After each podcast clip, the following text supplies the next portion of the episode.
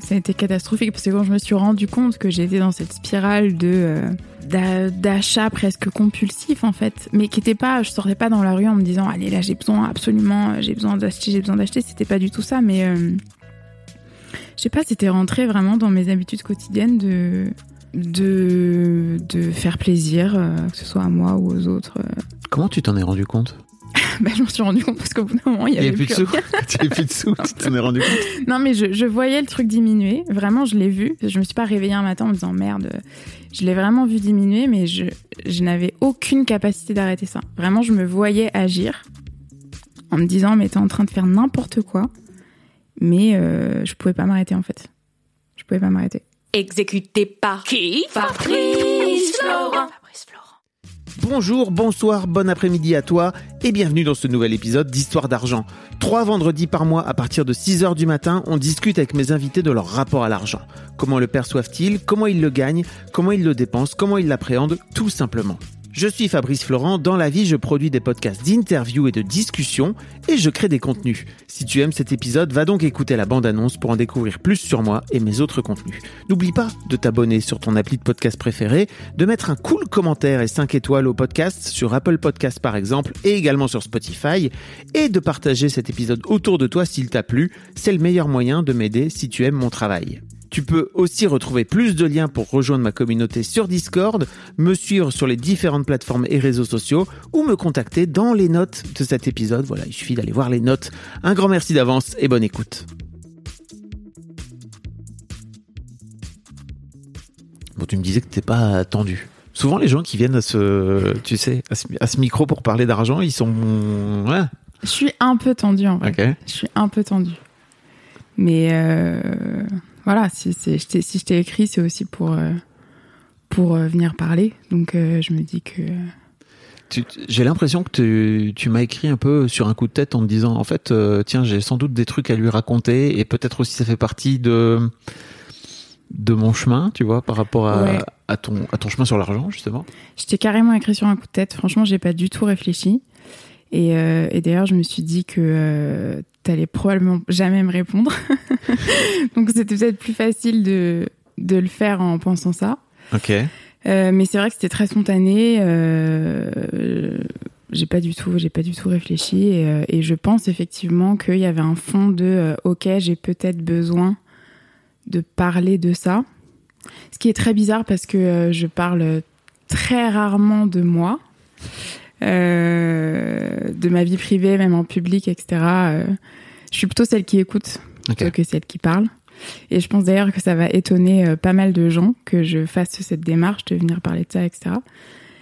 Mais euh, voilà, écoute, euh, c'est vrai, j'ai pas réfléchi et parfois c'est cool de faire des choses sans réfléchir aussi. Je suis très d'accord. Et puis c'est pas parce que t'écoutes que t'es pas capable de parler. Tout à fait. Souvent les gens ont tendance à oui, oui, tout à fait. C'est que quand t'es très bonne, euh, très bon, très bonne en écoute, les gens se disent oh mon dieu, mais en fait elle, elle, est également capable de elle parler. Sait parler. Ou alors voire même elle a besoin de parler parce qu'il y a aussi ce truc. Euh, mm. euh, donc Enza. Oui. T'as 28 ans? C'est ça. C'est ça, si je me trompe pas. Tout à fait. Euh, et tu m'as effectivement envoyé un message pour me raconter en quelques lignes euh, ton histoire. Euh, et pour faire très largement, il y a deux événements qui sont arrivés concomitamment.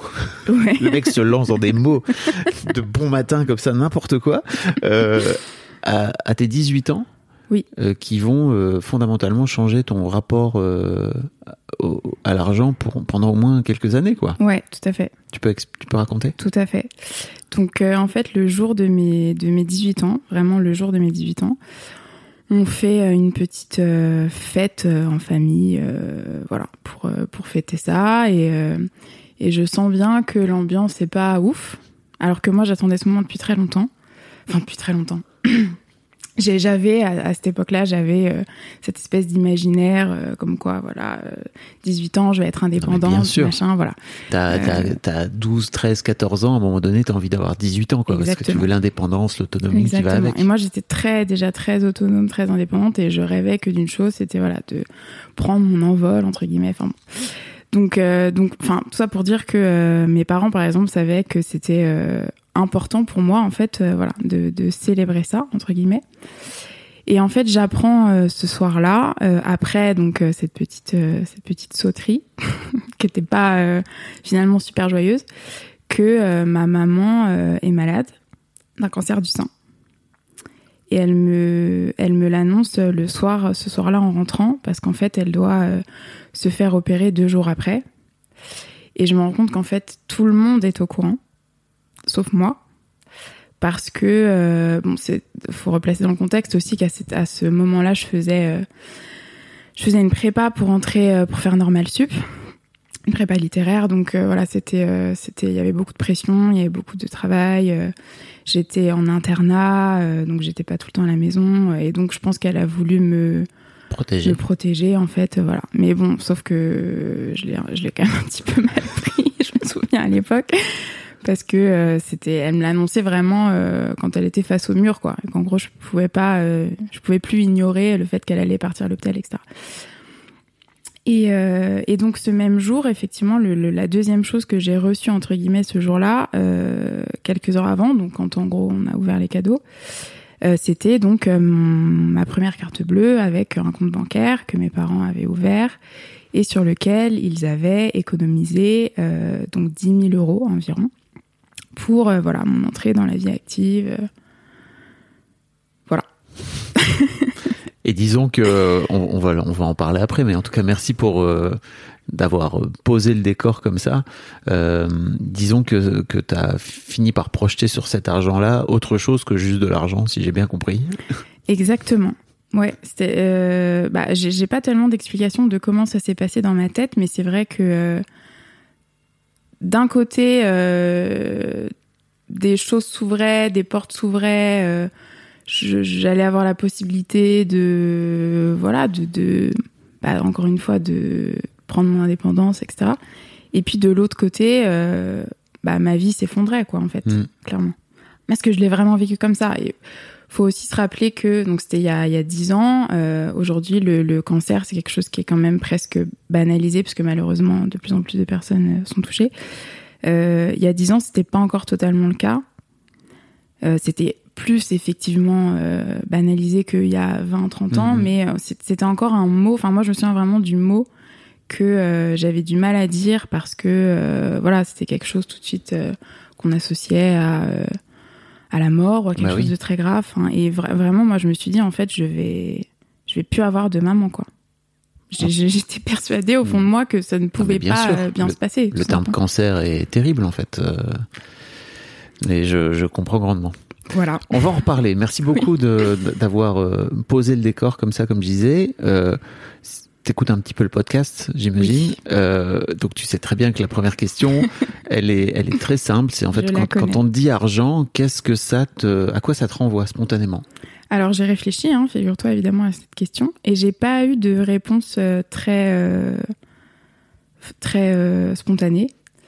mais en réfléchissant, enfin j'ai j'ai pas eu de réponse flagrante comme ça, mais quand même la première chose qui me vient, Enfin, en fait, argent, vraiment, pour moi, c'est très, euh, c'est très pragmatique. C'est euh, en gros ce qu'il y a sur mon compte bancaire. Ok. Voilà. Un chiffre. Un chiffre, ouais. Ok. C'est très rattaché au chiffre, je pense. D'accord. C'est pas rien d'autre. C'est juste. Je, je, je, projette pas quelque chose comme ça. Euh, qu'est-ce que je vais pouvoir faire À quoi ça va me servir Qu'est-ce que ça va me permettre de faire dans, dans le quotidien, oui, mais enfin, vraiment, la première chose qui me vient, c'est d'abord très pragmatique qu'est-ce qu'il y a sur mon compte. Ok. voilà. Mais euh, par le passé, c'était quoi? Par le passé, tu veux dire pendant cet épisode-là? Ouais, ouais. Enfin, euh, bah, je crois que ça, a évolué, ça a évolué depuis ou pas? Je pense pas que vraiment ce point précis ait évolué. Je pense que ça vient de là justement. J'ai tellement, mais ça on va y revenir, mais j'ai tellement été euh, obsédée, hein, je pense que c'est le mot, par, euh, par ce qu'il y avait sur euh, mon compte bancaire que, euh, que je pense que c'est ce qui restait. Mais d'une manière complètement détachée émotionnellement aujourd'hui. Mais voilà, vraiment très, de manière très pragmatique. voilà, c'est juste cet outil-là qu'il y a sur mon compte. qui va me permettre éventuellement de vivre. oui, c'est de vivre, de payer tes, de payer tes factures. Ouais. Je vous rappelle euh, que les deux premières, euh, si, si vous découvrez le podcast, que les deux premières questions que je pose à tous mes invités sont tirées du travail de Christian Junot. Je vous invite à écouter le, le premier épisode, le tout premier épisode de ce podcast, parce que la grosse partie de ce que je fais est inspirée de son travail à lui, euh, et que ces deux premières questions, je lui ai piqué entre guillemets parce que c'est un truc qu'il qu'il qu'il pose à, aux gens qu'il forme. Euh, effectivement, la deuxième question, tu la connais, c'est ton tout premier souvenir euh, d'enfance qui est lié à l'argent. Ouais, et donc ça c'est pareil, j'ai vraiment, oh, j'ai vraiment pas eu de, de, réponse euh, flagrante à ça. Et en creusant, en fait, euh, mon premier souvenir que j'ai, qui n'est pas euh, pas lié à quelque chose de très matériel avec des billets, des pièces ou quoi, c'est plus une, une discussion au dîner avec mes parents, enfin entre eux, hein, pas avec moi, où en gros euh, ils parlaient de euh, bah, que peut-être ce mois-ci ça allait être euh, plus compliqué ou que euh, voilà là c'était une période un peu difficile, euh, etc., etc. Voilà, c'est ça en fait le premier souvenir que j'ai. Et qu'est-ce que tu, tu te souviens de ce que tu poses sur cette discussion, sur ce que ça te fait ressentir? Je pose, euh, je pose un peu d'inquiétude, mais sachant que euh, cette discussion ne s'est jamais matérialisée dans la vie euh, quotidienne. C'est-à-dire que je, je l'ai jamais vue. Enfin, on n'a jamais, jamais, jamais manqué de rien. euh. donc, euh, c'était vraiment plus euh, des des projections comme ça que j'entendais euh, sans jamais les voir se réaliser en fait. T'avais quel, quel âge à peu près? Alors ça c'est une excellente question. Peut-être peut-être une dizaine d'années. Ouais, c'est ça. Ouais. T'étais plutôt ado, enfin t'étais plutôt jeune ado que ouais, que très très que petite. plus ouais. vieille ado ou que plus petite quoi. Ouais. Ok, d'accord. Euh, qu'est-ce que font tes parents? Qu'est-ce que faisaient tes parents? Je sais pas comme métier. Oui, alors pour replacer ça dans un contexte, parce qu'effectivement, je pense que c'est un lien. euh, alors, mon père est architecte, enfin maître d'œuvre, et euh, ma maman fait des spectacles pour enfants. Enfin, elle tient une association de spectacles pour enfants, voilà, dans le théâtre, euh, Ok. pièces de marionnettes, etc., etc. Donc ils sont tous les deux à leur compte. Exactement, C'est ça, ça. si je dois traduire. C'est voilà, c'est tout à fait ça. Donc avec euh, l'insécurité financière qui va derrière, ou en tout cas le, le fait qu'il n'y ait pas de, de contrat, de CDI, de... Tout à fait. de- ok. Même s'ils ont repris tous les deux euh, un petit peu. Là, ils sont, c'est eux qui gèrent. euh, Enfin, ma mère, elle, est, ouais, elle gère l'association et mon père, il a sa propre boîte, mais ils ont repris en fait des petites structures qui les avaient, euh, qui les avaient, euh, comment dire, Fait travailler, fait travailler, voilà. Mais voilà, des vraiment des toutes petites structures où déjà avant même de diriger ça, euh, c'était un peu en co-création permanente. euh. Donc euh, voilà, c'est vrai que moi j'ai toujours été euh, élevée dans un climat euh, où euh, vie personnelle et vie professionnelle étaient très, enfin les limites étaient, les barrières pardon étaient très floues. Ok.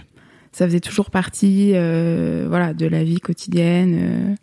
Il y avait toujours quelqu'un à la maison qui était lié au travail, euh, soit de mon père, soit de ma mère.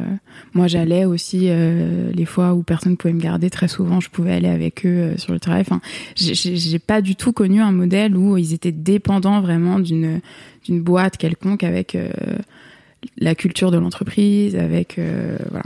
Et ça a changé quelque chose chez toi aujourd'hui en tant qu'adulte dans ton rapport au travail? Tu m'as pas dit ce que tu faisais comme boulot. Je t'ai pas dit ce que je Ouais. faisais comme boulot parce que je suis à mon compte également. Étonnant. étonnant. Et c'est drôle parce que j'ai réalisé il y a pas si longtemps, je me dis c'est bizarre quand même, comment est-ce que j'ai pu en arriver là? Et en fait, je me dis mais t'es complètement con ma pauvre fille. Enfin, t'es- t'as- alors t'es pas complètement cette- con. Non, mais c'est vrai que j'ai j'ai réalisé très tard que j'avais eu euh, vraiment cet exemple en fait. Ça m'a pas du tout traversé l'esprit euh, au début euh, de me dire mais oui mais bien sûr. Ah pour toi, pour toi c'était naturel et c'était simple Alors c'était c'était pas simple du tout. Euh, c'était je, je je me voyais pas travailler autrement. Enfin ça c'est un long cheminement qui, Ouais. qui je pense a découlé aussi de toute l'histoire que j'ai te racontée. Mais je me voyais pas travailler autrement du tout. Mais mais j'ai mis du temps à me dire que j'avais pas non plus eu euh, un autre exemple en fait euh, quand j'étais quand j'étais jeune quoi. Et tes parents te l'ont jamais expliqué, verbalisé, décrypté quoi Bah franchement non je crois pas. Ok. Ouais c'est fou. C'est un truc hein, que mais- j'essaie de faire beaucoup moi avec euh, mes filles euh, parce que j'ai deux filles qui sont ados et on est tous les, les deux parents, on est vraiment à notre compte. Et c'est un truc que j'ai essayé de faire beaucoup quand elles étaient petites, d'expliquer qu'en fait c'était pas une situation très classique et que il fallait qu'elles en aient conscience et que par exemple elles regardent par rapport à leurs copines à l'école, la façon dont le travail euh, se faisait par rapport à leurs parents, etc. Et là aujourd'hui, tu vois, elles ont genre 14 et 16, elles commencent à en prendre conscience Ouais. que ah oui, effectivement, c'était chelou euh, votre votre façon de faire, mais en même temps, euh, bah ça fait partie de, de qui on est. Mais Mm. toi, tes parents, ils ont juste fait les choses et sans jamais expliquer quoi. En tout cas, j'ai pas du tout de souvenir de, de discussion euh, autour de ce sujet ou de Ok. comparaison avec, euh, ouais, avec quelqu'un d'autre. Mais quand tu dis que c'était difficile, qu'est-ce que tu veux dire par là? Tu dis que c'était difficile pour toi à vivre? C'était pas simple, pardon. Ah non, quand je te disais c'était pas simple, c'est euh, moi euh, le chemin que ça m'a pris pour me dire ok là je vais être indépendante et je vais pas être salariée. Ok, Voilà. Mais sinon non non la situation de mes parents c'était pas ok, ok. ça n'a jamais été un problème. Enfin au contraire moi en plus j'adorais faire partie de tout ça. Alors, qu'est-ce que tu fais comme t'es à ton compte Alors moi je suis nutrithérapeute. Ok, Voilà donc je travaille dans le dans, dans la santé. en ok. fait. Donc euh, en profession libérale très classique. Et donc, t'es dans le care, le, ce qu'on appelle le care. le- tu Le prends care. soin des gens. Tout à fait.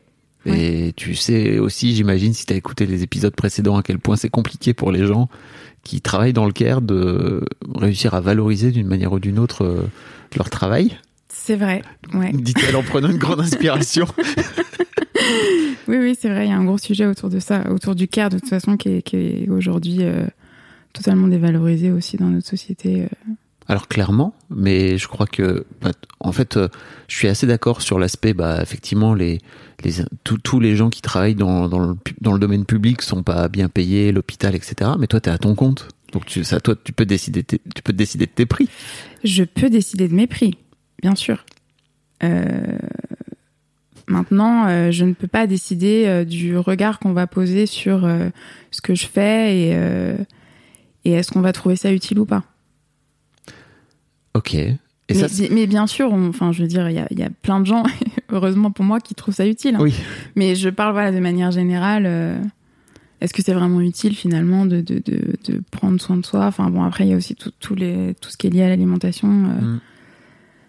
Est-ce que, est que ça sert vraiment à quelque chose de faire attention à ce qu'on mange, à ce qu'on consomme, à ce qu'on achète Euh, Je pense que ça c'est encore, euh, il y a encore un chemin là-dessus à faire. Et tu veux dire que de, ce regard-là que porte la société d'une manière générale sur ce qu'on porte, euh, enfin sur, sur le, regard qu'on porte pardon sur l'alimentation, découle la valeur que, que tu te donnes toi ou que tu donnes à ton travail? Et je te parle de valeur financière ou de valeur même plus globale, quoi.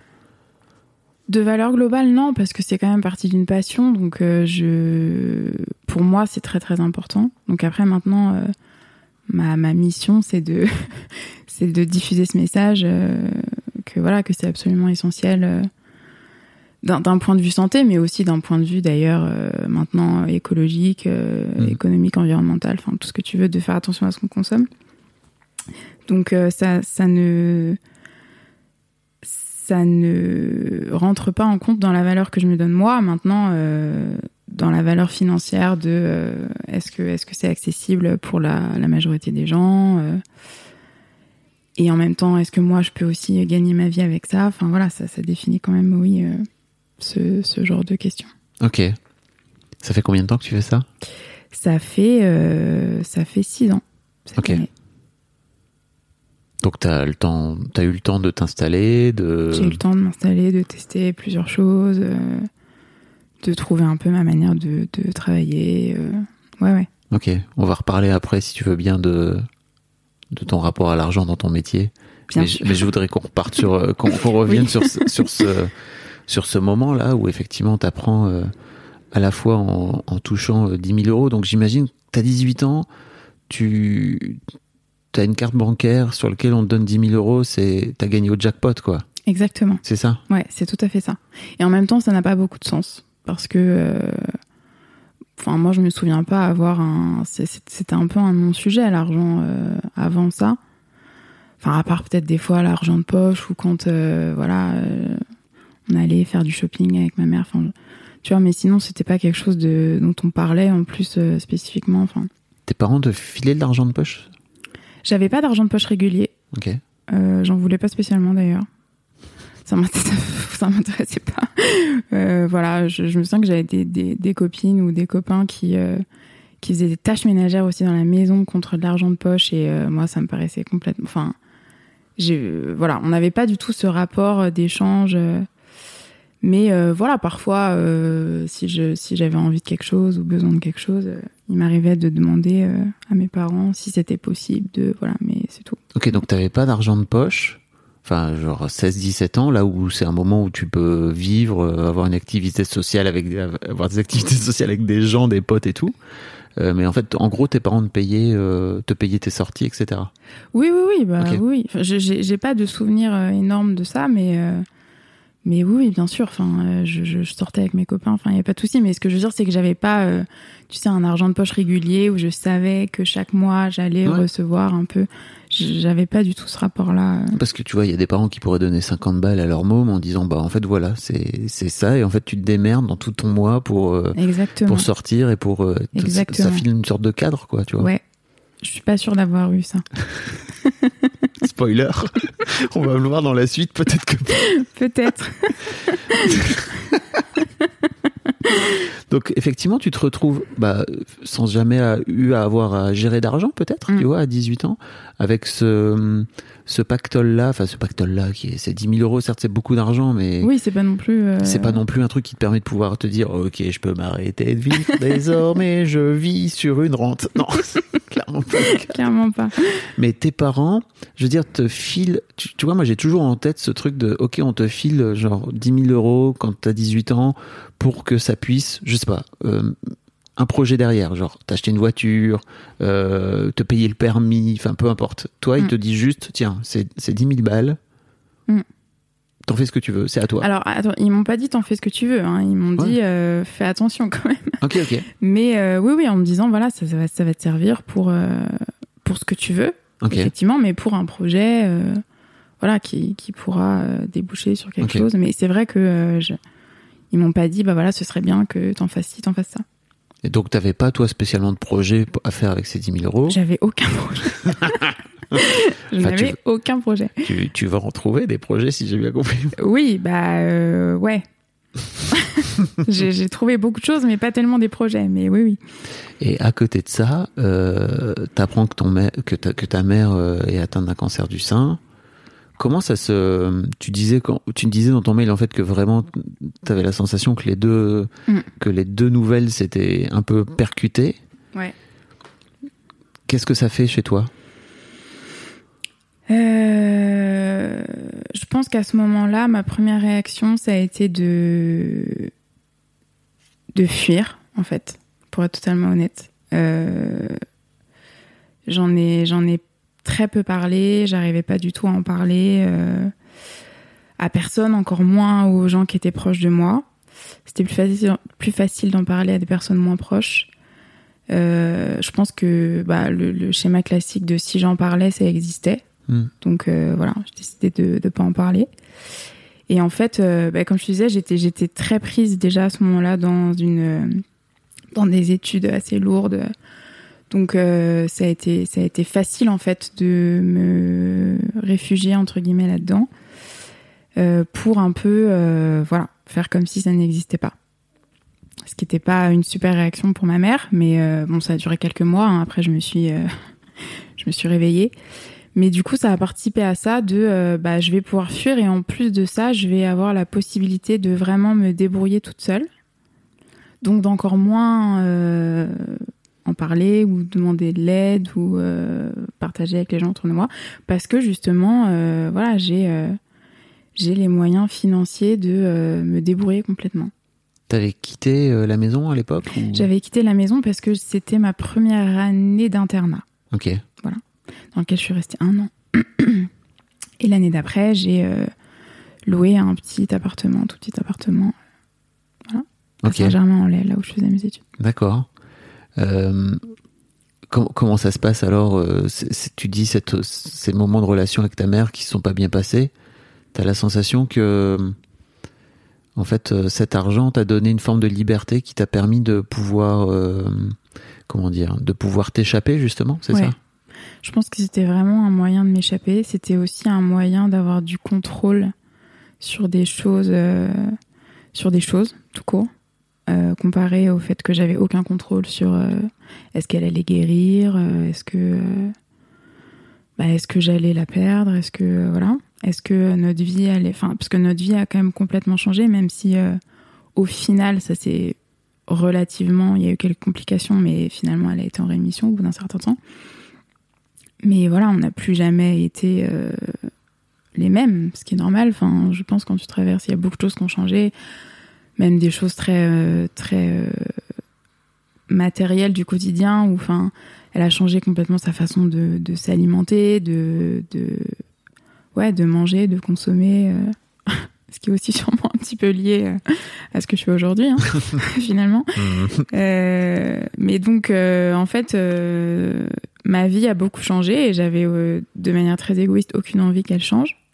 Parce qu'avant ça, je pense que j'étais, été très, très protégée. Je pense quand j'étais petite, j'ai été fille unique pendant 10 ans.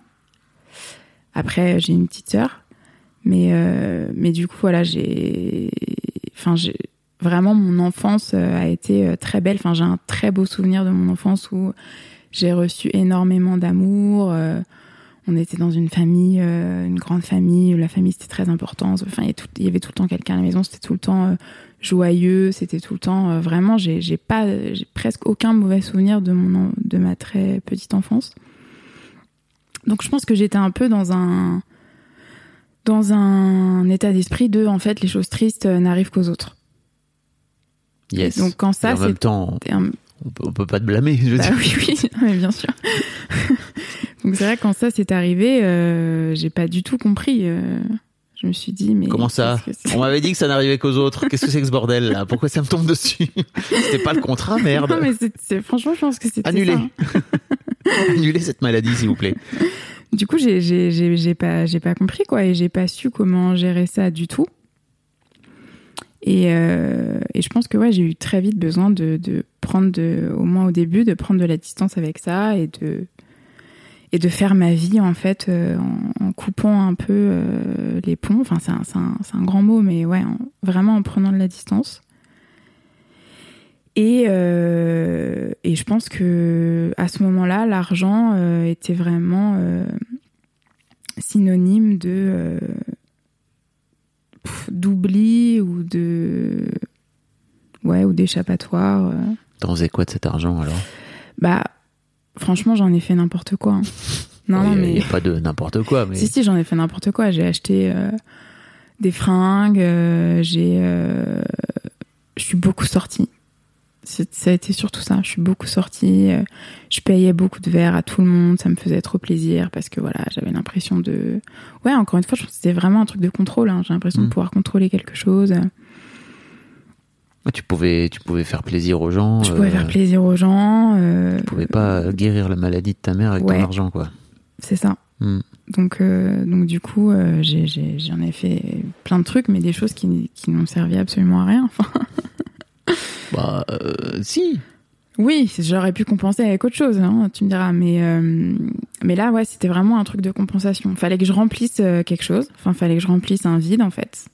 Et, euh, et voilà. Ça se remplit très bien qu'avec des fringues, hein, euh, ça se remplit les très bien. hein, Ça se remplit très bien. avec des fringues et des shots. C'est ça. Exactement. T'as fait ça pendant combien de temps? J'ai fait ça pendant. euh, c'est allé assez vite, hein, parce que Bah, 10 000 euros, si tu... ça peut se claquer ça rapidement. peut se claquer très rapidement. Je pense qu'en un an, c'était terminé. Ok. Ce qui est pas fou quand même, tu vois. Je me suis dit, ok, euh, potentiellement, t'aurais pu euh, tout cramer en trois mois, quoi. ah tu ouais, c'est voir- pas fou Ok. Bah, t'aurais pu aller au casino, tout gamble Ouais, et oui, te, te dire, ok, hop, en une nuit, liquidé. C'est vrai, c'est vrai, c'est vrai. Mais, euh, mais bon, je m'en suis terriblement, terriblement voulu. C'est vrai. Ah ouais, ça a été, euh, ça a été catastrophique parce que quand je me suis rendu compte que j'étais dans cette spirale de euh, d'achat presque compulsif en fait, mais qui était pas, je sortais pas dans la rue en me disant allez là j'ai besoin absolument, j'ai besoin d'acheter, j'ai besoin d'acheter, c'était pas du tout ça, mais euh, je sais pas, c'était rentré vraiment dans mes habitudes quotidiennes de de de faire plaisir, euh, que ce soit à moi ou aux autres. euh. Comment tu t'en es rendu compte? bah, je m'en suis rendu compte parce qu'au bout d'un moment, il y avait plus de sous. il plus de sous, tu t'en es rendu compte. Non, mais je, je voyais le truc diminuer. Vraiment, je l'ai vu. Je me suis pas réveillée un matin en me disant merde. Je l'ai vraiment vu diminuer, mais je, je n'avais aucune capacité d'arrêter ça. Vraiment, je me voyais agir en me disant mais t'es en train de faire n'importe quoi. Mm. Mais euh, je pouvais pas m'arrêter en fait. Je pouvais pas m'arrêter. T'étais pas suivi par une psy, un psy à l'époque euh, Pas du tout. Ouais, Pas du tout. C'était pas, euh, c'était pas l'objectif. c'était pas un questionnement. euh, non, c'était pas une option. Ok. Et, et, euh, en fait, quand tu dis que tu t'en es voulu, tu t'en, es voulu pourquoi aussi? Parce qu'en fait, cet argent-là représentait les économies de tes parents pendant 18 ans, c'est ça? Ouais, je pense qu'il y avait de ça. Mm. Euh, Ouais, ouais, c'était vraiment ça. Et, et je m'en suis voulu aussi parce que je pense qu'ils auraient aimé que j'en fasse quelque chose de sérieux. Alors évidemment, enfin, c'était pas euh, encore une fois euh, 50 000 euros, j'aurais pu acheter un truc, mais euh, je l'ai vraiment gaspillé. Et puis de toute façon, euh, ils me l'ont dit aussi. Donc il y a, y a une relation assez conflictuelle aussi qui s'est instaurée après ça, où euh, où en fait euh, j'avais merdé hein, clairement, et euh, mais je le savais. Et euh, mais ils me l'ont quand même bien rappelé. Ok. Et, euh, et voilà, et du coup, euh, c'est instauré un truc de culpabilité monstrueux où je me suis dit à un moment donné, ok, il faut absolument que je récupère cet argent. Ah ouais? Ouais. Ok. Je suis, je suis vraiment partie. Je sais pas tellement au bout de combien de temps. Peut-être euh, bah, un an, ouais, un an et demi. Donc vraiment juste après cette période un peu de, de, de folie, où vraiment je me suis mis en tête, ok, bah, mon objectif premier dans la vie, ça va être de récupérer ces 10 000 euros. Mais vraiment. hein. Et tes parents, ils te voyaient dépenser, j'imagine, cet argent ou alors ils le voyaient pas au quotidien? Je pense pas qu'ils le voyaient au quotidien. Parce que déjà, j'étais pas à la maison. Oui, c'est vrai que. Et, euh, et puis, je pense qu'ils me faisaient relativement confiance. Puis, il y a eu aussi un truc de ça où, euh, voilà, je, je les avais déçus. euh. Donc, ça a rajouté un truc où Mm. tu dois toujours quelque chose à tes parents. Enfin, voilà, de- dans l'imaginaire d'un enfant, j'imagine qu'il y a toujours un truc de je dois quelque chose. Et au sein de la famille, personne ne fait le lien entre euh, bah, cette dépression que dans laquelle t'es, ou en tout cas cet état dépressif dans lequel t'es, que tu compenses par de l'argent et la maladie de ta mère? Non, Non. personne. Mais parce que j'en parle pas. Enfin, Oui, tu préfères. vraiment, je, je- j'en parle pas du tout. Et même après coup, en fait. Alors, j'en ai parlé, euh, j'en ai parlé à mes parents et notamment à ma mère, mais bien après. Bien bien après quand j'avais déjà avancé sur le truc euh, ouais ouais non j'en ai vraiment pas parlé tout de suite Parce que là, quand ils te culpabilisent, enfin, en tout cas, quand ils viennent te dire, Ouais. ok, en fait, euh, c'est chiant, t'as tout dépensé et tout. Toi, toi-même, tu fais pas le lien entre le fait que t'ailles pas bien et que tu dépenses cet argent? je pense que je fais pas vraiment le lien Ok. Je pense que je suis dans un ouais je suis dans un état d'esprit où euh, où en tout cas j'ai pas le degré de, de réflexion sur moi-même où euh, je suis capable de faire euh, le lien. Oui. juste à ce moment-là je me dis bah, jeune, non, hein. en fait bah, je sais j'ai pas su quoi faire et j'ai fait n'importe quoi et voilà quoi Ok, ok. Pourtant, je sais hein, que que je suis triste et que et que ça a chamboulé beaucoup de choses, etc. Mais non, non, effectivement, je fais pas le lien. Ok. Je fais pas le lien. Bon, on n'est pas euh, du tout éduqué euh, à l'argent hein, d'une manière générale et à ce qu'on peut projeter dessus, quoi. Donc, euh, Mm. et surtout à quel point tu peux aussi projeter de la tristesse sur euh, sur de l'argent et en fait, euh, c'est pas grave. Tu disais que euh, tes parents t'en ont t'en ont voulu et que toi, ton objectif après, c'était vraiment de te dire, ok, donc faut que je récupère ces sous. Mm. Comment t'as fait? Euh, comment j'ai fait? Bah, J'ai pas réussi, hein, bien sûr, mais ça, J'ai ça- braqué une banque. c'est ça. ça, j'ai mis beaucoup de temps à me rendre compte que de toute façon, euh, j'allais pas y arriver et que ça ne devait pas être une fin en soi. Mais, euh, mais c'est à partir de ce moment-là, non, pardon, ce que j'allais te dire, tes parents t'ont donné cet argent? oui. Et t'avais toi la sensation de leur être redevable, c'est ça quelque part, par rapport à ce cadeau qu'ils t'ont fait? Bah, une fois que je les avais perdus, mais surtout que je les avais gaspillés, enfin, Ouais. tu vois, il y a vraiment cette idée de euh, j'en ai rien fait de, de bien, de concret. Euh, à- c'est à ce moment-là que euh, je me suis dit, ok, euh, je leur dois ça, en fait. Je sais pas si t'as écouté l'épisode avec euh, Christian Junot qui parle de déloyauté par rapport à ses parents. Ouais. où il incite à faire des exercices de déloyauté justement, c'est-à-dire justement de se libérer de ce que les, de ce que tes parents ont pu te te donner ou te prendre, Ouais, ouais, c'est totalement ça. souvent de façon très inconsciente. hein. Ah Oui, bien sûr. Euh, et effectivement, je trouve que c'est un bon exemple en fait. Tu Mm. vois, de, bah, ok, ils t'ont fait un super cadeau et en même temps, bah, t'as décidé d'en faire ce que tu voulais parce que après tout, c'était à toi, quoi. Oui. Et que tu l'as. En plus, je trouve, enfin, tu vois, tu dis que tu l'as gaspillé, mais pour moi, c'est pas. Tu l'as pas gaspillé en fait. Tu vois, t'as juste projeté ta tristesse dedans et de l'extérieur, je me dis juste, bah, en fait, c'était une façon comme une autre de de de ré- enfin de, de de compenser, tu vois. Ah oui, tout à fait. Mm. Non, mais c'était totalement ça. hein. Mais c'est juste qu'à l'époque, euh, moi, je voyais pas ça du tout comme Bah ça, oui. forcément. Donc comment t'as fait alors pour récupérer ces 10 000 euros? Comment j'ai fait? Bah, Donc, encore une fois, je n'ai pas réussi, mais j'ai essayé beaucoup de choses euh, complètement absurdes. Où, euh, à un moment donné, j'ai cherché à investir un petit peu en bourse alors que j'y connaissais absolument rien. Enfin, j'ai, pas fait ça n'importe comment à chaque fois, parce que j'ai un peu le syndrome de, de la bonne élève. Toujours. D'ailleurs, même, tu vois, en venant ici, je me dis, putain, faut pas que je raconte n'importe quoi. Mais, euh, C'est ton histoire, hein. franchement, il n'y a Ouais, pas de ouais, bonne ou de mauvaise réponse. hein. carrément. je vais pas te dire à la fin. Alors, euh, Enza, je lui mets un A. Non, mais euh, je me suis, je me suis, à chaque fois, je me renseignais sur des trucs vraiment très précis où je faisais des dizaines d'heures de recherche avant de me lancer dans un truc, mais j'étais pas du tout dans une sphère émotionnelle euh, qui, qui correspondait à, à ça. Enfin, par exemple, investir en bourse, où évidemment, euh, ça a duré un mois, j'ai perdu tout ce que j'avais investi. Euh, Qu'est-ce que j'ai fait? Bah alors après, évidemment, à ce moment-là, j'ai commencé à, à travailler un petit peu. Sauf que c'était jamais suffisant parce qu'entre temps j'avais aussi euh, un loyer à payer. Enfin, j'étais devenue euh, quand même Autonome, quoi. Donc, euh, donc j'avais euh, j'avais un petit peu d'argent, mais euh, j'avais pas 10 000 euros en fait. Et vraiment, je, je me suis fixée. Mais quand j'en parle aujourd'hui, c'est fou. J'ai l'impression que c'était vraiment une autre personne, une autre vie. Enfin, je me dis comment est-ce que j'ai pu. Vraiment, c'était devenu obsessionnel, quoi. Je m'étais fixé cette limite et en gros, je ne pouvais pas aller bien tant que cette limite n'avait pas été atteinte, quoi. Fallait réparer, finalement. C'est ça Fallait réparer, ouais, totalement. Mhm. J'avais fait une, une énorme erreur et fallait réparer cette erreur. C'était exactement ça. La bonne élève. Ouais. C'est terrible. hein. C'est terrible. et du coup, euh, donc du coup, travailler. Donc, je faisais encore mes études, donc je pouvais pas travailler à plein temps. Enfin, bref. Donc, c'était pas suffisant. Euh, j'ai, j'ai. Il m'est arrivé de euh, d'aller faire des courses au supermarché et de pas tout payer. euh, De, de voler des trucs, de tu veux voler dire. des trucs, clairement, voilà. pas pour un chat, un chat.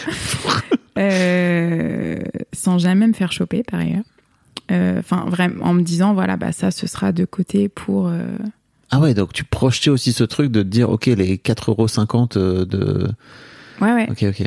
C'est un truc que j'ai pas dépensé, donc qui va compter pour euh, revenir à ces 10 000 euros. Enfin, Un truc, euh, laisse tomber, quoi. J'étais dans une spirale. euh, Et puis, euh, comme je voyais que ça marchait pas, ou en tout cas que ça allait pas assez vite, parce qu'il y avait aussi un truc de, de deadline, personne me met, enfin, je me mettais des deadlines toute seule.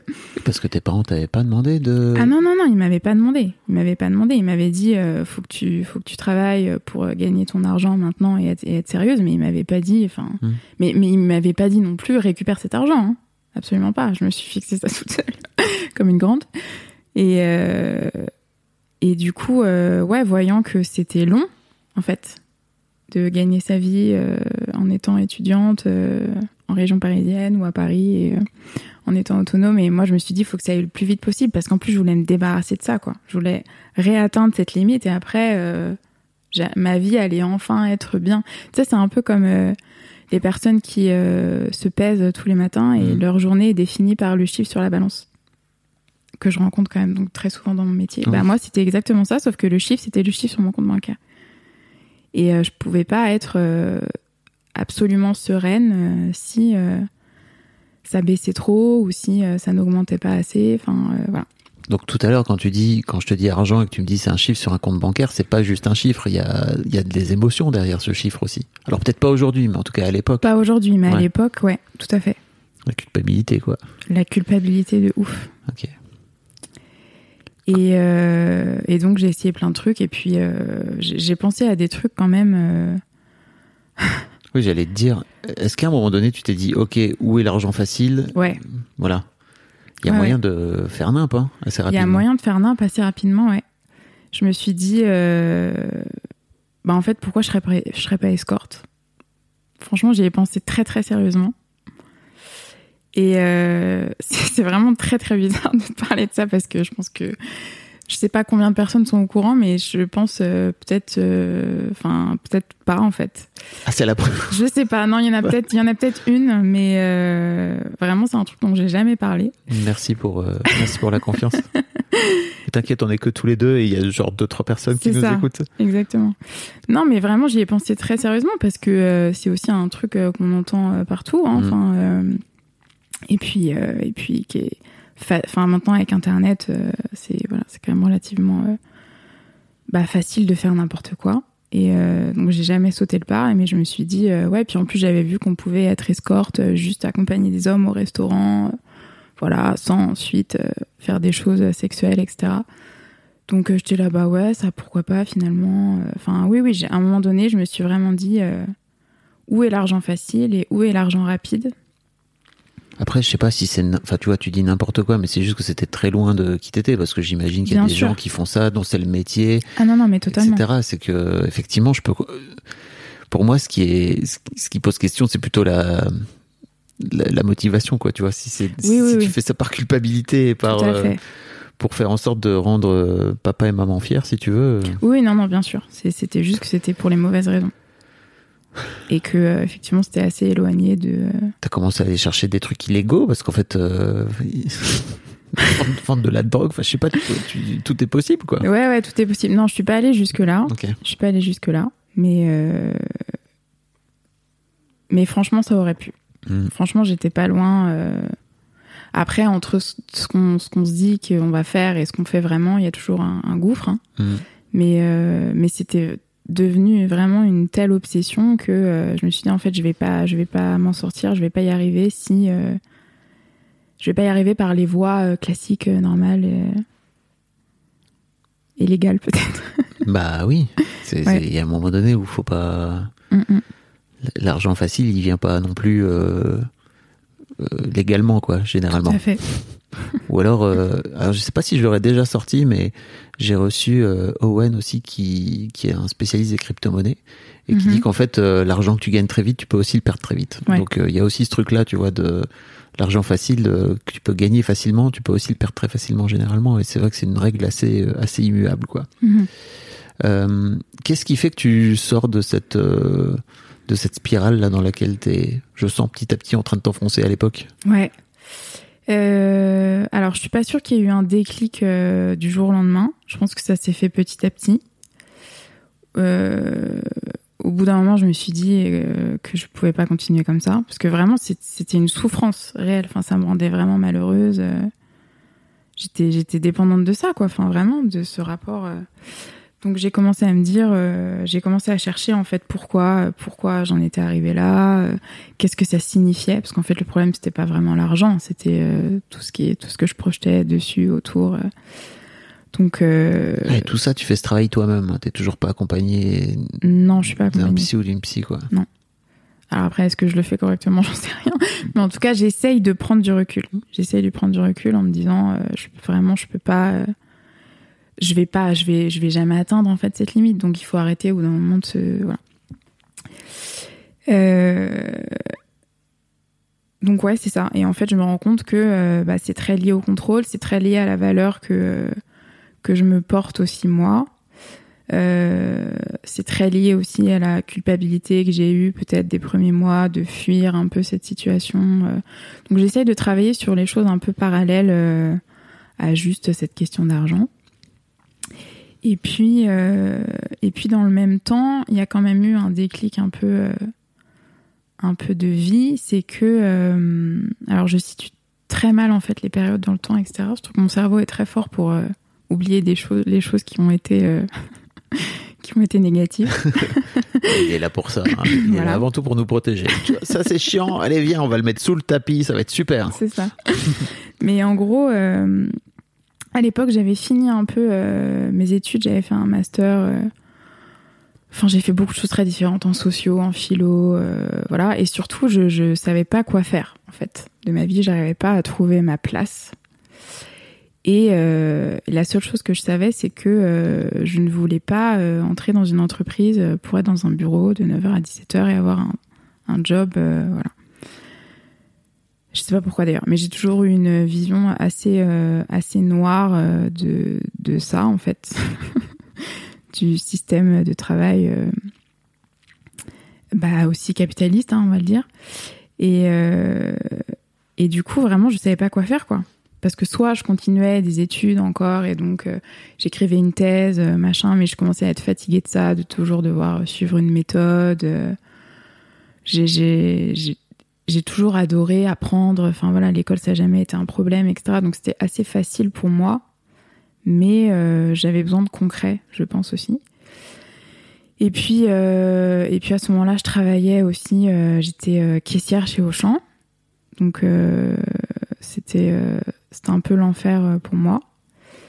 Et et en fait, je savais je savais pas quoi faire quoi. Et je pense que tout ça s'accumulait. Voilà, on avait traversé ça, on avait traversé d'autres trucs. euh, je sortais de mes études que j'avais adorées, mais euh, qu'est-ce que j'en faisais, quoi? À part euh, soit être prof, soit écrire un bouquin, enfin écrire une thèse. Donc vraiment, je ne savais pas du tout quoi faire de ma vie. Et je pense qu'il y, avait de ça aussi, c'est que j'étais complètement perdue. Mhm. Donc comme je n'avais pas de projet quelconque, j'avais pas, euh, voilà, j'avais pas d'objectif euh, pour euh, pour me retrouver et pour aussi sortir de cette spirale un peu de merde dans laquelle j'étais. Et donc à ce moment-là, euh, je me suis dit, ok, je vais tout lâcher et je vais je vais partir vivre en Amérique du Sud. Ok. Voilà. Donc c'est ça qui s'est passé en fait. Il y avait plus tellement de choses qui me retenaient en plus en France. Et donc un peu sur un coup de tête, enfin quand même en m'inventant un truc de oui mais parce que je vais aller sur le terrain, parce qu'après quand je vais rentrer, je vais faire euh, telle euh, école euh, Ouais. de sociaux, machin. Mais ça- bon, clairement je me suis inventé une histoire hein, pour justifier euh, mon choix. Mais surtout euh, je me suis dit ouais je vais partir euh, très loin. Et parce que je, je voulais aussi voir autre chose. Je me suis dit, j'ai peut-être besoin aussi de me prendre un peu une claque pour, pour voir quelque chose de différent et pour me rendre compte voilà, de, de la vraie vie. Et, euh, et donc, je suis partie euh, au Chili. J'ai pris un billet aller. Alors, je savais bien que ça allait pas durer des années, hein, parce que j'étais quand même très attachée. euh, Enfin, j'avais quand même toute ma vie en France, ma famille, mes amis, etc. Mais euh, vraiment, je me suis dit, voilà, je vais, je vais tout lâcher et je vais, euh, et je vais partir euh, voir d'autres gens, quoi, qui vivent différemment. Comme ça. Comme ça. Ok. Tu es resté combien de temps? J'y suis restée un peu moins d'un an. Ok. Ouais, c'est ça, moins d'un an. Euh, et ça a été euh, extraordinaire. Euh, j'ai, enfin vraiment, ça m'a changé complètement. J'ai, eu la chance extrême de pouvoir travailler parce que j'avais quand même, je m'étais quand même monté une bonne, une bonne justif, même si je, je me doutais qu'en rentrant en France, euh, finalement, j'allais pas continuer dans cette voie-là, mais encore une fois, pour justifier mes actes, il fallait quand même que ce soit euh, placé dans un contexte. Euh, donc j'avais réussi à contacter le ministère du développement social en leur disant que voilà j'étais étudiante en, philo, en sociaux, en sciences sociales et que je voulais rencontrer une ethnie amérindienne voilà qui s'appelait qui s'appelle toujours d'ailleurs les Mapuche euh, pour euh, écrire euh, voilà sur euh, comment ils vivaient etc. Et j'ai été euh, ultra ultra bien reçue franchement, même quand j'y repense aujourd'hui, je me dis, mais c'est surréaliste. Mais vraiment, j'avais rencontré le directeur euh, qui m'avait euh, proposé une équipe pour aller sur place, euh, pour euh, rencontrer les personnes, euh, faire des interviews. Euh. J'avais mon meilleur ami aussi qui m'avait rejoint pendant quelques mois pour filmer. Enfin, on avait vraiment fait un truc sérieux. Et d'ailleurs, c'était ultra passionnant. Enfin, moi, j'adorais ce que je faisais euh, à cette époque-là. C'est juste que je savais que c'était un peu... euh, temporaire, quoi. Enfin, Ouais. que j'allais pas le, le réutiliser, mais sur le moment, c'était génial. J'ai adoré faire ça. Et donc voilà, là j'ai vu beaucoup de choses. J'ai vu que que les occidentaux n'étaient pas le centre de Le la centre terre, y avait voilà, qu'il y avait une autre vision, euh, qu'on pouvait vivre très simplement. euh. Enfin voilà, je me suis pris les claques que je voulais me prendre d'ailleurs, et c'était une expérience euh, génialissime. Et euh, et d'ailleurs, donc je suis partie avec euh, avec bah, un petit peu d'argent sur sur mon compte bancaire et euh, parce que j'avais travaillé full time euh, donc euh, avant pour pouvoir justement euh, et donc euh, c'est en revenant de ça que je, je suis rentrée quand euh, je n'avais plus d'argent en fait. Parce que je suis allée là-bas en me disant je veux pas travailler là-bas. Je veux vraiment me consacrer entièrement à ce que je vais écrire ce que je vais mes recherches et tout. Donc euh, je veux pas travailler. Donc je vais vraiment utiliser euh, l'argent que Mhm. j'ai et quand je reviendrai on verra. C'était un peu ce truc de faire table rase voilà. Et quand je suis revenue donc j'avais vraiment plus rien plus rien du tout. Et je pense que c'est là où j'ai réussi à me dire ok c'est maintenant ou jamais en gros de recommencer de zéro et de pas se fixer euh, d'objectifs euh, complètement inatteignables et surtout basés sur euh, des émotions discutables comme la culpabilité. C'est et, et voilà. Et je pense que ça a aussi, à ce moment-là, déterminé mon rapport au travail parce que je suis aussi rentrée en me disant si je rentre, je vais trouver une solution pour euh, gagner ma vie en faisant quelque chose qui m'épanouit et pas être obligée de faire euh, bah, soit une école de commerce, soit un job euh, voilà qui me correspond pas ou euh, voilà, sachant que je n'avais absolument aucune idée de comment faire ça. Mais vraiment, je me suis dit si je rentre, je fais ça quoi. Ok. Et j'imagine que c'est là que tu trouves ce lien avec ton métier actuel, c'est ça? Pas encore, ça a mis du temps. Ça a mis du temps. Mais en tout cas, c'est là que je, je comprends que je peux travailler pour moi. Ce qui est déjà Ce qui est déjà énorme. un gros pas. Ouais, ce qui est déjà un gros, gros pas. Euh, par des conjonctures d'ailleurs de la vie euh, assez hasardeuses, hein, mais, euh, mais je comprends que je peux voilà, me déclarer bah, auto-entrepreneur par exemple, que je peux faire des factures, que je peux choisir mes clients, que je peux. Voilà, j'ai pas travaillé tout de suite dans le domaine de la santé. Base, j'ai travaillé, je travaillais pour une, une association de design vraiment dans la culture avec le ministère de la culture, etc. Euh, donc rien à voir, hein, clairement, mais c'était juste une opportunité en fait, et, euh, et aussi des gens qui m'ont euh, ouvert des portes, qui m'ont fait confiance, etc. Mais mais là vraiment le gros changement c'était ok, je peux vraiment travailler pour moi en Mhm. fait. C'est clairement une option. Je suis pas obligée de travailler pour quelqu'un. Et ça, ça a été fou. Ça a été complètement fou. Moi, je me suis dit, ok, c'est génial, je suis sauvée. À ce point Ouais, ouais, vraiment à ce point. Vraiment à ce point. Parce que j'étais partie en me disant, en fait, euh, je vais être malheureuse toute ma vie, quoi. Si je veux vraiment gagner ma vie euh, et être autonome, euh, il va falloir que ça passe par de la souffrance. Vraiment, j'étais persuadée que, que voilà, si- s'il fallait que je travaille dans une boîte quelconque, bah, j'allais le faire parce que j'allais être obligée, mais du coup, ce serait une souffrance toute ma vie, quoi. C'est là, j'imagine, que l'éducation de tes parents euh, rejaillit sans même que tu t'en rendes vraiment compte Je euh, pense. inconsciemment. Quoi. Je pense. Mm. Et j'en étais pas encore consciente à ce moment-là. Ouais. ouais. Ok. Donc, quelques années plus tard, c'est ça Tu finis par te lancer dans ton, dans ton métier actuel? Tout à fait. Quelques années plus tard, euh, je finis par me lancer là-dedans. Ok. Parce que je me rends compte qu'en fait, j'adore ça. Que euh, j'ai fait du sport aussi à un moment donné en compétition. Du coup, bah, on parle beaucoup de nutrition. Enfin, après, tout ça, c'est un chemin, euh, encore une fois, des, des, des hasards de la vie et des choix de vie qui m'ont mené là. Mais, euh, mais je me rends compte que tout ça est quand même assez logique aujourd'hui avec le recul. Et, et donc, je décide de me lancer, de me lancer à mon compte sans aucune peur de ma situation financière. C'est fou, quand même. Ce qui est fou, ouais. Ouais. Mais je, mais je pense vraiment que ça vient de là. C'est-à-dire que j'ai tellement, euh, tellement eu peur de ça, j'ai tellement euh, été obsédée par ça en me disant euh, je, je vais, je peux pas être heureuse si j'ai pas tant d'argent, etc. Que quand vraiment je me suis dit ok là c'est juste possible d'être heureuse autrement. Et tant pis en fait parce que j'ai en plus j'ai pas non plus un train de vie. Enfin tu vois j'ai pas besoin de gagner euh, donc euh, donc tant pis. Et du coup ça m'a vraiment ça m'a complètement euh, libérée de ça quoi. Et je me suis dit tant que je fais un truc qui me plaît vraiment et, euh, et qui m'épanouit, euh, bah, l'argent, ça viendra euh, en second temps. Et puis si jamais ça va pas, bah tant pis, enfin, je pourrais toujours devenir escorte. Pourquoi pas? Il n'y a pas de saut métier après tout. c'est ça. Bon après, c'est important quand même. C'est, important pour moi de préciser que tout ça se place dans un contexte où je suis quand même euh, privilégiée. Enfin, c'est-à-dire que si vraiment il y a un souci, je sais que je vais pas finir à la rue, ce qui Ouais. n'est pas le cas de tout le monde. Bien sûr. Voilà, je sais que j'ai une famille euh, qui va être là, qui va pas me laisser dehors. Donc j'ai évidemment conscience que c'est un privilège quand même. Et que ça, ça marche pour une certaine euh, classe sociale de la Mhm. population, c'est évident.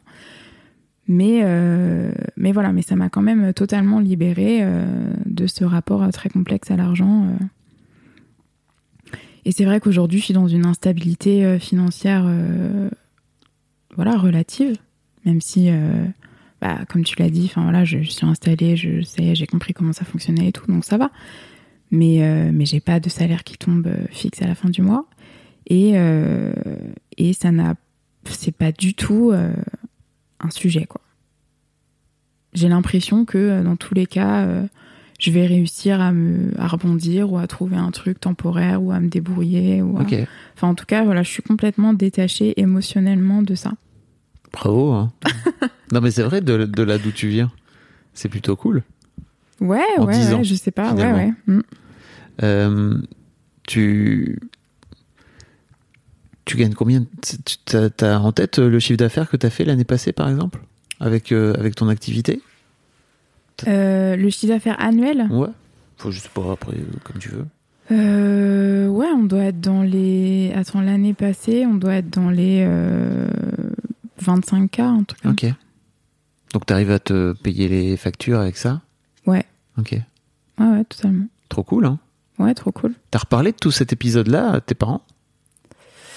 Ou alors ils vont le découvrir en découvrant ce podcast Écoute, euh, je pense qu'ils vont découvrir pas mal de trucs. Ok.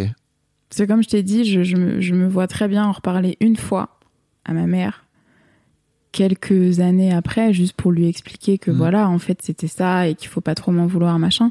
Mais, euh, mais c'était finalement, euh, je sais pas, peut-être deux ans après. euh, Ouais. donc elle a, enfin, il n'y a pas eu tout le chemin derrière, il n'y a pas eu tous les détails, etc. Ah, vous en avez jamais reparlé? Non, on n'a jamais reparlé. Waouh. Ouais, c'est assez fou d'ailleurs quand j'y pense, mais, euh, mais on n'en a jamais reparlé. Tu sais pourquoi? Tu voulais pas la replonger dans, dans cette période-là ou... Peut-être il y avait de ça. Je voulais pas non plus me replonger dans cette période-là, je Ouais. pense. Et euh... pff, ouais, non, je sais pas trop pourquoi. Je sais pas trop pourquoi. Ok. Parce que je me suis dit peut-être au bout d'un moment, bah maintenant que ça va, ça sert à rien non plus de ressasser des trucs, euh, tu vois, en permanence du passé. Je sais pas. En fait, euh, oui, je suis, je suis très d'accord avec ça sur le fait que pour aller mieux, il faut laisser son passé derrière, mais je trouve aussi que c'est cool de, de remettre à plat les choses sans pour autant, tu vois, venir. Je, je crois pas que ça va venir raviver des blessures. En plus, tu vois, au contraire, ça permettrait sans doute de Oui, oui, non, d'expliquer des choses et de venir Mhm. expliquer des comportements, quoi. Peut-être, ouais. Pour moi, les deux choses sont pas, enfin les deux. L'un n'empêche, l'un n'amène pas forcément l'autre, quoi. Tu vois, c'est pas parce que tu, ra- tu ramènes des vieilles histoires que tu es obligé de, de, de raviver des vieilles blessures. Au contraire, peut-être même que ça pourrait guérir des choses, quoi. Mhm. Euh, Il y a une question que je vais poser désormais cette euh, cette saison. C'est une question qui est tirée du livre euh, Trouver sa raison d'être de William Régeau que j'aime beaucoup. Et en fait, il propose, alors je ne sais plus, 30 questions, je crois. Si je me trompe pas, c'est ça, 30 questions, donc sur un mois. Et il y a le jour 22, il y a une question sur l'argent que j'adore, euh, que j'adore. Je, vais poser cette saison à, tous les gens.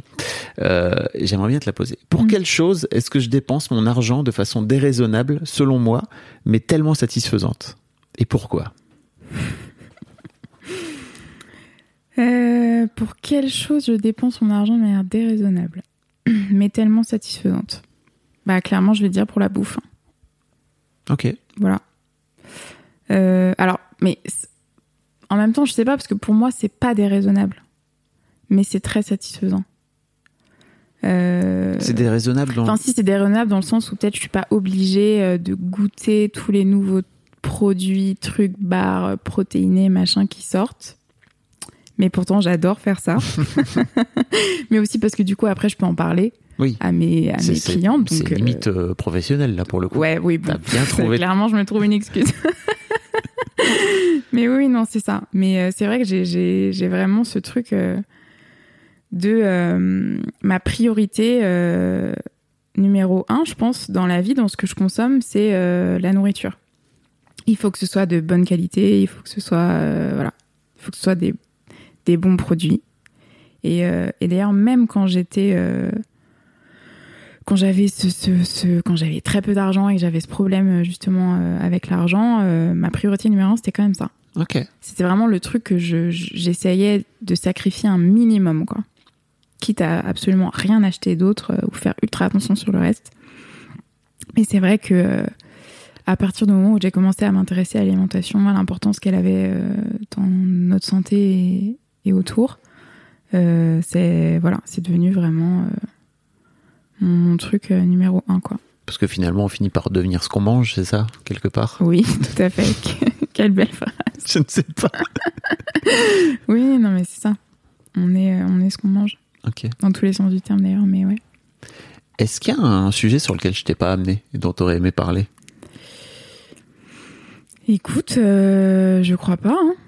On a parlé de plein de choses. Je hein. crois pas. Ouais, on a parlé de pas mal de trucs quand même. Bah, merci beaucoup en tout cas. C'était Bah, vraiment hyper intéressant. Merci à toi. J'espère que ça aura pu t'aider, tu vois. Ouais, ouais, je pense. Puis je, bah, je dis bonjour à tes parents en passant, alors c'est ça. si tu veux. Voilà. Merci un grand, c'était cool. Merci.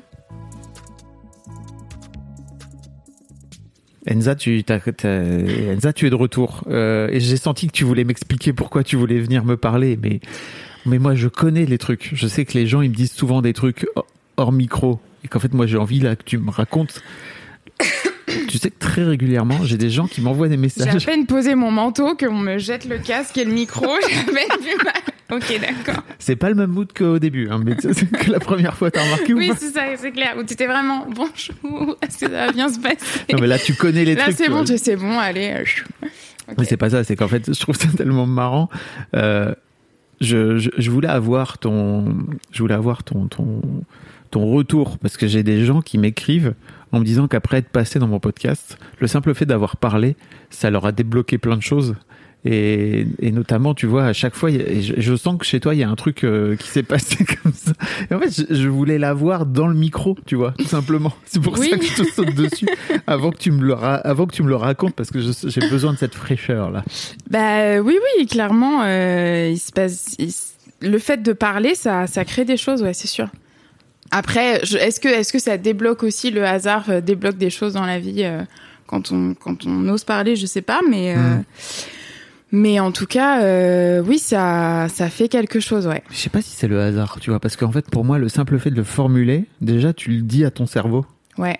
Et alors, certes, l'univers, enfin, tu vois, il y a des gens qui sont vachement attachés à l'univers, oui, etc. l'univers, ouais. Mais pour moi, tu t'ouvres aussi à un truc, tu vois. Oui, oui, bah carrément. Je pense que même psychologiquement, euh, tu t'acceptes d'ouvrir un truc et du coup, euh, ça se ressent dans tes actions, j'imagine. Enfin, c'est même sûr en fait, clairement. Mais euh, Et donc, on a enregistré la première partie de cette interview que vous venez d'entendre, sans aucun doute, parce que je vais le caler à la fin, ce, moment. Euh, génial. Et tu m'as envoyé un mail quelques jours plus tard en me disant Ok, j'ai un truc, euh, il faut que j'en parle, etc. Et Mm. j'aimerais bien revenir, quoi. Donc, euh, et en plus, on n'a pas trouvé de, de rendez-vous avant quelques semaines. Donc, en plus, c'était il y a quelques semaines. Je sais pas ce qui s'est passé depuis. Mais... Euh, ouais, bah après, honnêtement, j'ai pas mal euh, zappé le truc. Enfin, j'y ai pas repensé.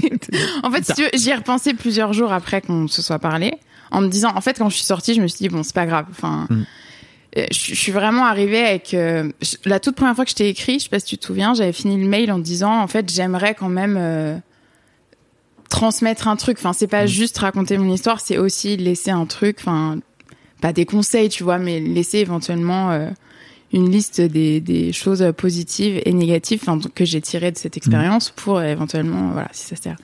Et je me suis rendu compte en partant que j'avais tellement été happée par euh, bah, ce truc, quoi, de, de, de, de parler, euh, chose que je faisais rarement, en plus je l'avais dit. Je vais comprendre. Voilà.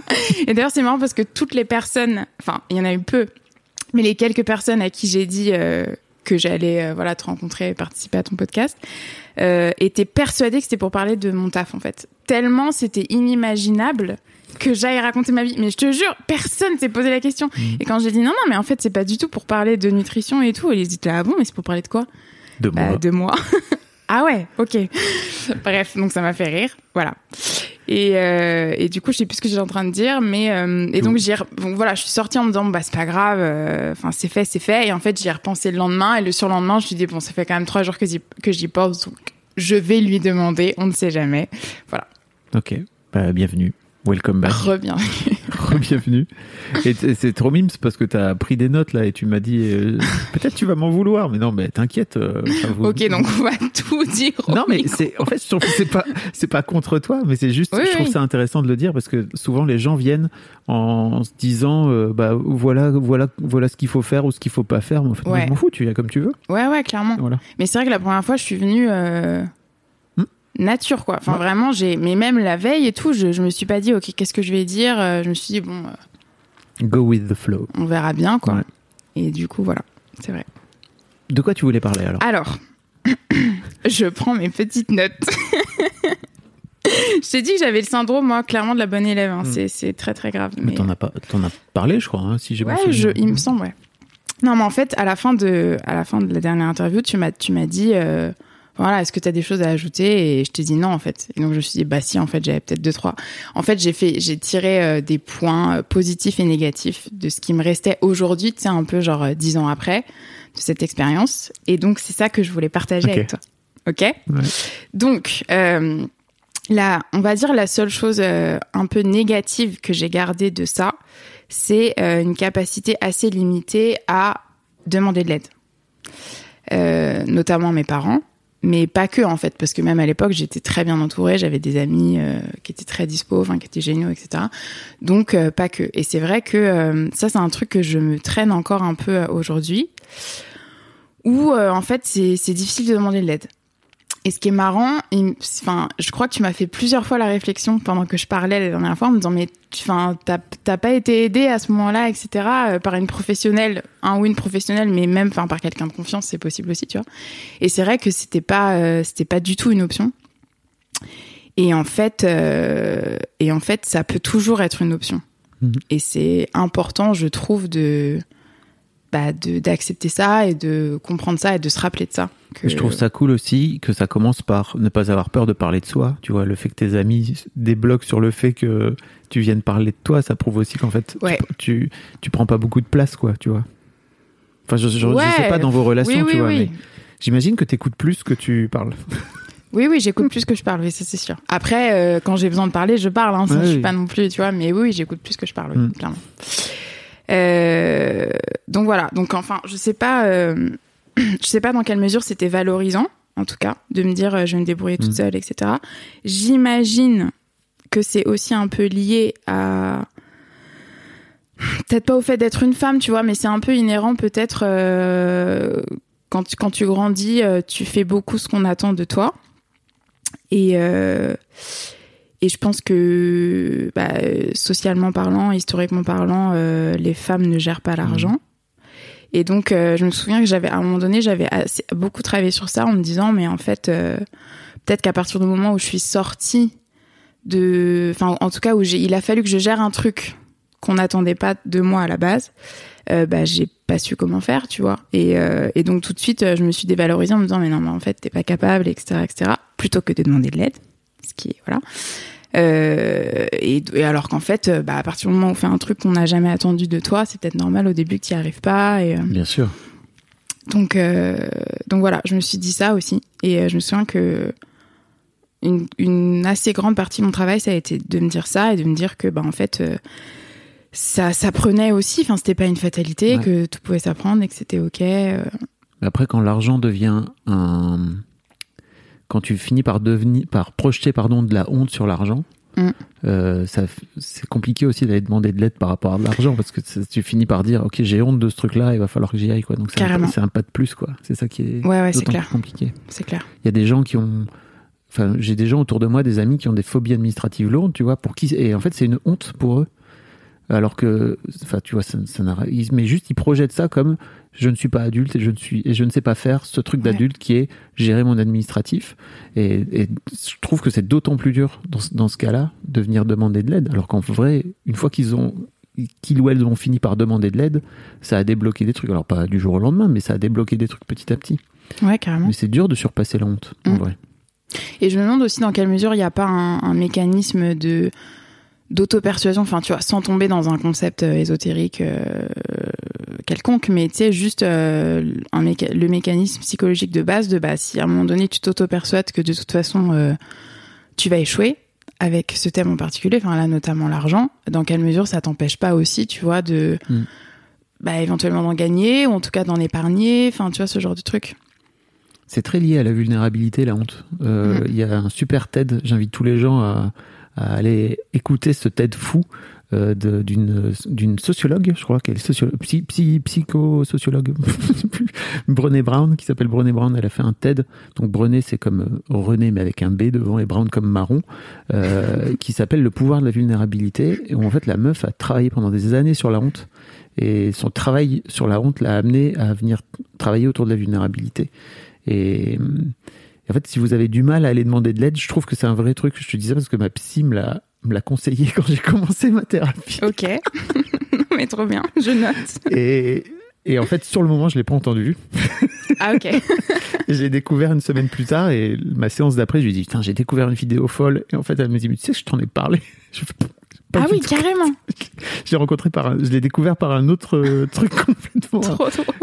genre cinq jours plus tard. Et elle m'a dit, mais je t'en ai parlé, hein, vraiment, à la fin de la séance. Je suis là, non, j'étais pas prêt. Comme quoi, vraiment, on entend que ce qu'on veut. hein. Ah oui, ça c'est clair. vraiment, je suis arrivé en disant, waouh, j'ai découvert ce truc, c'est génial, ça m'a ouvert la tête, j'ai pleuré et tout. Elle m'a dit, ouais, bah oui, je t'en ai parlé. Je sais pas, oh bah merde. ouais, c'est super bien ce Merci, je ne sers à rien. Exactement. Euh, ouais, non, mais en tout cas, euh, voilà. Mais donc, euh, enfin, c'est cool parce que c'est encore un truc éventuellement sur lequel je travaille et on a Mhm. toujours des choses à travailler. Donc, c'est Ah bah même- oui. Toute la vie. Hein. toute la vie, totalement. Après, il y a des trucs positifs quand même que je retire de cette expérience, notamment le fait que ça m'a beaucoup aidé sur la gestion de l'échec. Bah, c'est peut-être un peu lié, tu vas me dire, mais en gros, euh, au bout d'un moment, je me suis dit en fait, c'est ok quoi, c'est ok d'avoir raté, machin. Et je pense que euh, aussi peut-être, peut-être que j'avais quand même l'habitude euh, d'être validée. Enfin, tu vois, je, je t'ai dit dans mon enfance et tout, a- en gros, c'était facile. Enfin, c'était facile à l'école, c'était facile, etc. Donc, euh, donc peut-être le fait de d'avoir été suffisamment euh, intelligente, suffisamment validée, etc., etc. Là, euh, de foirer en gros ce- cette grosse étape entre guillemets, même si ça dépendait évidemment du contexte, mais euh, de foirer ça, euh, bah, je, enfin, je pense que c'est aussi pour ça que j'ai longtemps cherché à réparer derrière en me disant, mais en fait, c'est pas possible, quoi. J'ai vraiment, euh, j'ai pas réussi ce truc. euh. Enfin, encore une fois, c'est lié, je pense, à ce qu'on attendait de moi et tout, mais. Mais du coup, au, au moment où je me suis dit, mais en fait, c'est juste euh, une erreur ou un échec parmi d'autres. euh, mais aussi, enfin, le mot échec est aussi, on peut, se, enfin, on peut se poser la question de la, de la pertinence. Enfin, est-ce que c'est pas aussi juste un apprentissage, tu vois, de la vie, tout Tous simplement. les échecs sont des Voilà. apprentissages. Voilà, clairement. Donc, euh, et- mais donc ça m'a vraiment aidé à travailler à ça et, de me, et- parce que j'avais un relatif problème quand même à l'échec, je pense. Mhm. Et du coup, maintenant, euh, quand un truc euh, marche pas, bah euh, ça marche pas quoi. Et puis c'est pas grave, hein, tu vois, c'est jamais un truc euh, catastrophique. Je vais citer la prof de CP de, ma- de ma fille cadette qui disait c'est en se trompant qu'on apprend. Et je trouve, tu vois, de Exactement. filer ce conseil qui est complètement anodin à des mômes c'est de clair. CP, je trouve ça génial. Quoi. Bah oui, carrément. Non, mais c'est exactement ça. Voilà, j'en étais au niveau CP. euh. Bon, non, parce qu'en vrai, j'étais pas- j'étais pareil. Non, mais ouais, c'est clair. C'est dur le premier échec dans sa vie. C'est super dur. Mm. C'est super dur, carrément. Euh, écoute, voilà. Et dans les choses positives, alors aussi, euh, il m'en reste deux que j'ai gardé. Euh, Enfin, j'ai quand même, j'ai quand même gardé un truc de avant d'acheter quelque chose. Maintenant, je réfléchis quand même beaucoup, beaucoup. Enfin, genre, je réfléchis à dix fois avant de me dire, ai-je vraiment besoin de ce truc-là? Euh, Et bien souvent, c'est non. Et, et en vrai, ça, je trouve ça cool parce que je trouve que ça correspond quand même pas mal à l'état d'esprit qu'il va falloir avoir ces prochaines années si on veut s'en sortir, tu vois. Et euh, mais c'est vrai que euh, ça, ça m'a rapidement sorti une fois que j'étais un peu sortie de ce cercle vicieux. Ça m'a rapidement dégoûté euh, du, tu vois, du matérialisme un peu ambiant, de toujours devoir euh, combler des choses, enfin, en, en achetant euh, des trucs, en dépensant, voilà, en consommant. Et, euh, et ça, j'avoue que je suis assez contente en vrai. Parce que je vois beaucoup de personnes autour de moi qui ont absolument besoin de ça pour être bien.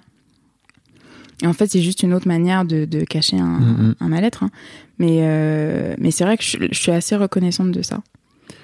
Je crois que je vais faire un- une petite chronique dessus, mais j'ai regardé une, une sorte de docu euh, sur, euh, sur Netflix. Ils font plein de trucs sur, euh, en rapport avec l'argent sur Netflix. Alors c'est souvent c'est américain globalement, donc c'est très tourné autour de la culture américaine. Mm. Et je trouve qu'on n'a pas assez de contenu euh, un peu dédié à, à la culture française sur l'argent. Mais c'est hyper bien parce que justement ils suivent genre quatre, je crois quatre profils.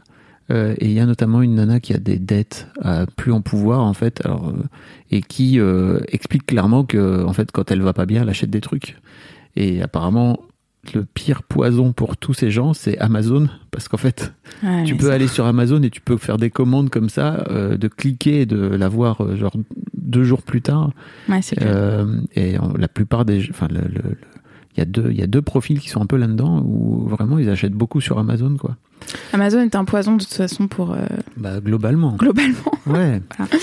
Mais oui. C'est une boîte, euh, oui, c'est une boîte qui est à la fois fabuleuse et géniale, je trouve. Enfin moi j'ai vraiment, je sais je sais pas comment me situer par rapport à, à cette boîte pour l'instant. Ah ouais? Ouais, je te jure. Je sais, parce que pour moi, elle a, elle a créé plein de choses positives, mais en fait, elle a aussi créé plein de trucs négatifs. Donc, Ouais, c'est clair. je sais pas trop comment faire, comment dire. Ok. Je sais qu'il y a plein de Amazon haters, euh, sans doute dans mes, dans mes, dans mes auditeurs et tout, mais moi, je t'avoue que je, je sais pas trop comment me positionner. Mmh. Je suis très, je ne sais pas. En revanche, ça m'empêche pas d'aller acheter. euh, euh, mes, mes bouquins à la librairie d'à côté, etc. Mais c'est vrai que parfois, bah, ma, ma librairie, elle l'a pas, et en fait, j'ai besoin de l'avoir dans le, le jour d'après. En fait, c'est fabuleux, quoi. Oui, oui, oui. Bon. C'est ouais. On digresse. on, dit- on digresse. Euh, Ouais, c'est ça. C'est ça, c'est ça. Mais euh, oui, donc ça, je trouve que c'est quand même un truc cool.